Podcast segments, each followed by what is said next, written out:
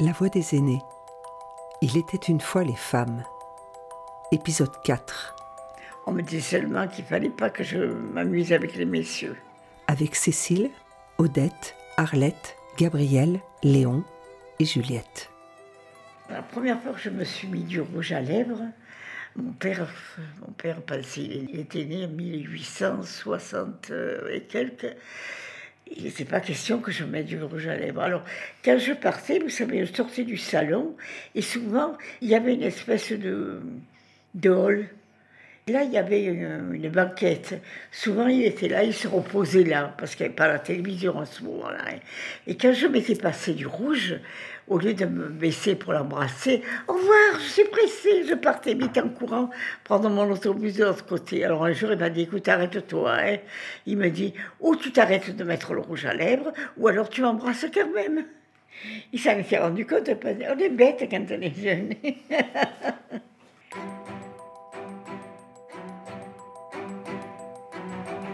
prenait un autobus qui nous menait, mettons, jusqu'à Mazargues. Et puis à partir de là, nous filions à pied.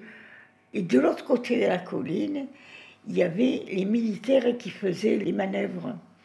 Alors on était jeunes, on était tous contentes de monter là-haut, vous comprenez On était jeunes, on était belles, des belles villes, pour dire ce qui est. Quand vous étiez en haut de la colline, eux, ils étaient de l'autre côté, en bas. Alors de loin, ils nous faisaient des signes bonjour. Enfin, c'était tout, ouais je serais capable de vous dire s'ils avaient un nez long ou un nez court. Hein. D'abord, je suis toujours miro. J'avais pas les lunettes, évidemment. C'était dégradant de porter des lunettes. C'est vrai. Les filles à lunettes, c'était pas. Je me rappelle pas qu'artiste, en avant les femmes à lunettes, elle avait sorti la chanson. Je me rappelle plus qui c'est, en avant les femmes à lunettes, en avant. La lunette en avant, je m'en rappelle plus. Je ne me rappelle pas la dame qui chantait ça. Cécile n'avait pas ses lunettes. Elle jouait avec les garçons de loin. Elle imaginait de belles histoires de princes charmants. Odette, elle, se souvient du quotidien avec des hommes qui ne la faisaient pas rêver. Nous, ce qu'il y avait, c'est quand on prenait le tramway. À midi, c'était alors, quand on voyait les, hommes qui s'approchaient de nous, alors on avait les copains, ils nous mettaient au milieu, les filles. Et on risquait plus rien. Sinon, c'était le frottement. C'était ça qui était dégueulasse. Ça, je, je l'ai subi. Et dès qu'il y avait l'attroupement, vous étiez là, vous écoutez, paf, derrière. Ah non, c'était ça. Et il y en avait. Hein. Eh voilà. C'était le frottement. Je me rappelle, je sortais du cinéma et mon frère, je lui vais accompagner Nénette, c'était sa fiancée à ce moment-là. Il n'y avait que la côte à monter, nous l'avions la villa du coin. Je dis, j'y vais seule. Alors il dit, mais monte, nous te regardons. Je dis, non, non, file, file, file. Et il y a des fois où je pense qu'ils étaient au moins trois, et des fois où j'en vois que deux. Je ne peux pas vous dire exactement. Des jeunes gens qui s'avancent vers moi et qui commencent à. Je dis attention, dis, moi je vais le dire à mon frère Vincent, qui est la sœur de Vincent? Ne dis pas que c'est nous, hein. Ils sont partis en courant. que le frère Vincent, vous savez, il avait la réputation de bagarreur, hein. J'avais dit à mon frère, mais je n'avais pas dit qui c'était. Je dis, je ne les connaissais pas, mais je les connaissais très bien. C'était des jeunes du quartier, vous les connaissez tous. Hein je n'avais pas dit à mon frère, parce que mon frère était très coléreux.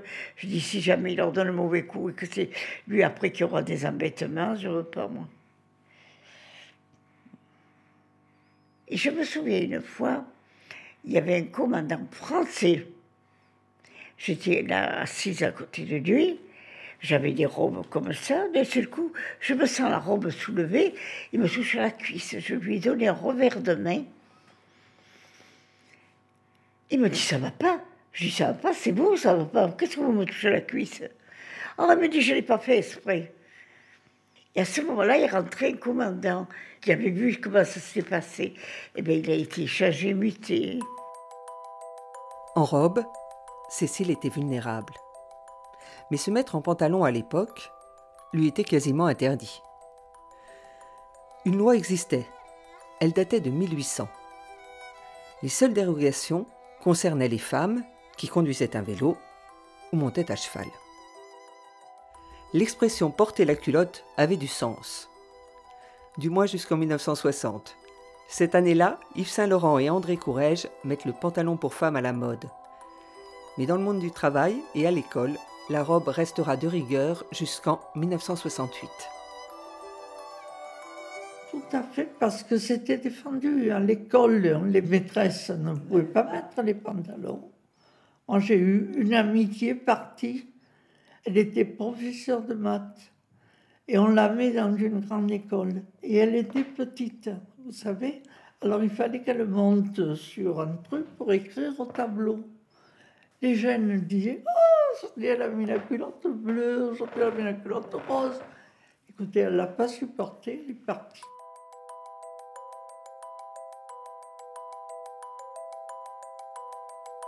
Arlette a aujourd'hui choisi de s'habiller en jean.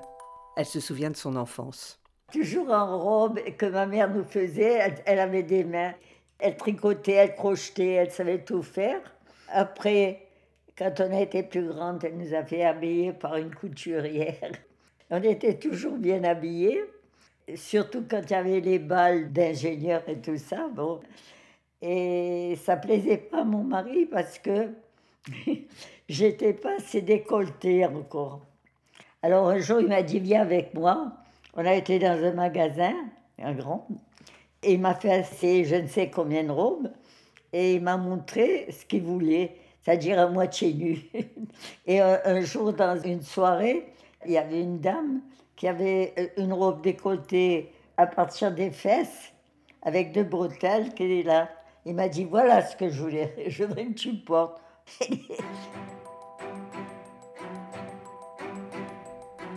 Aujourd'hui, c'est toujours la même histoire, de pouvoir et de regard. Odette est encore toute retournée quand elle nous parle de ce qui est arrivé à sa petite fille. Vous savez, parce qu'on a dit à ma petite fille qui avait 13 ans, elle a voulu mettre ce qu'on avait offert pour Noël. Alors elle avait les pantalons et elle avait la mini-jupe. Vous savez ce qu'ils lui ont dit, les petits de sa classe? Oh là là, tu ressembles à une pute. Rendez compte?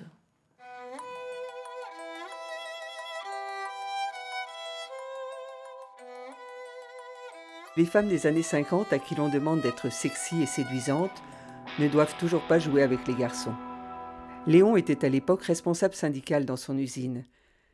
Il se souvient des confidences des camarades et d'une en particulier. La plupart des gens, ils voulaient nous confier leurs problèmes de famille. Ouais.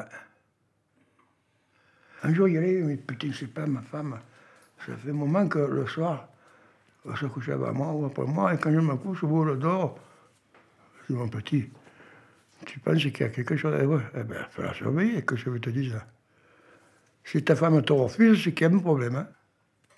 Un jour, il a suivi, alors elle a compris pourquoi elle a refusé. Elle a un jour, il est venu avec le fusil de chasse et une cartouche, il a tué tous les deux. Et il a eu les circonstances atténuantes. Et il a pu juste trois ans. Vous voyez? Parce qu'il a tiré qu'une balle. S'il en avait tiré deux, non. Mais il a tiré qu'une balle. Eh ouais. Je me demande si maman avait trompé mon père, qu'est-ce qu'il y aurait fait? Oh, j'aurais sorti le cou comme un lapin. Non, un, un canard. D'abord, elle n'aurait pas essayé. Mon père était en 1880, vous savez, c'est pas jeune, hein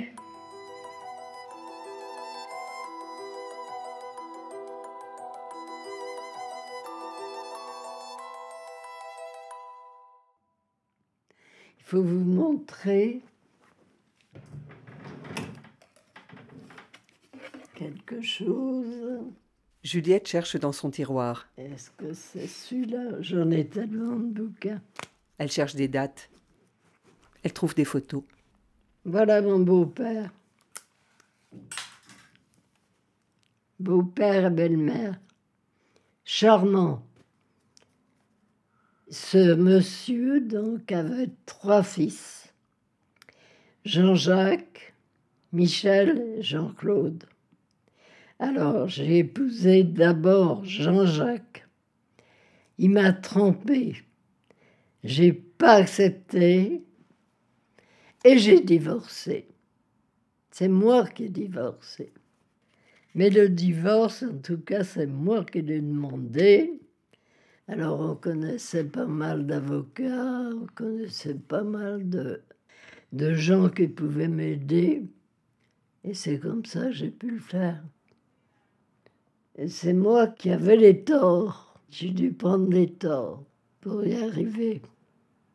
C'était un homme, c'était un homme. Alors, euh, ça l'avait vexé certainement que je demande le divorce et que je persiste à demander. Seulement, moi, je n'étais pas de ce bois-là. Je n'acceptais pas des choses que normalement les femmes acceptent, bêtement. Non. On me trompe, bon, eh ben je m'en vais. Je ne pouvais pas faire autrement que divorcer. Et j'ai divorcé. C'est quand même ma volonté qui a triomphé. Et ça, ça me plaît. j'ai raison ou pas?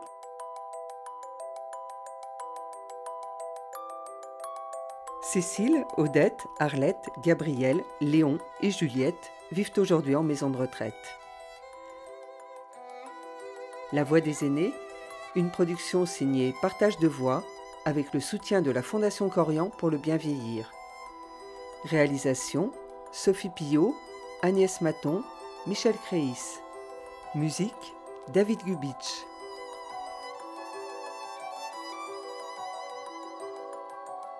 Retrouvez leurs voix, leurs souvenirs, leurs confidences sur le site de la Fondation Corian pour le bien vieillir et les plateformes de téléchargement.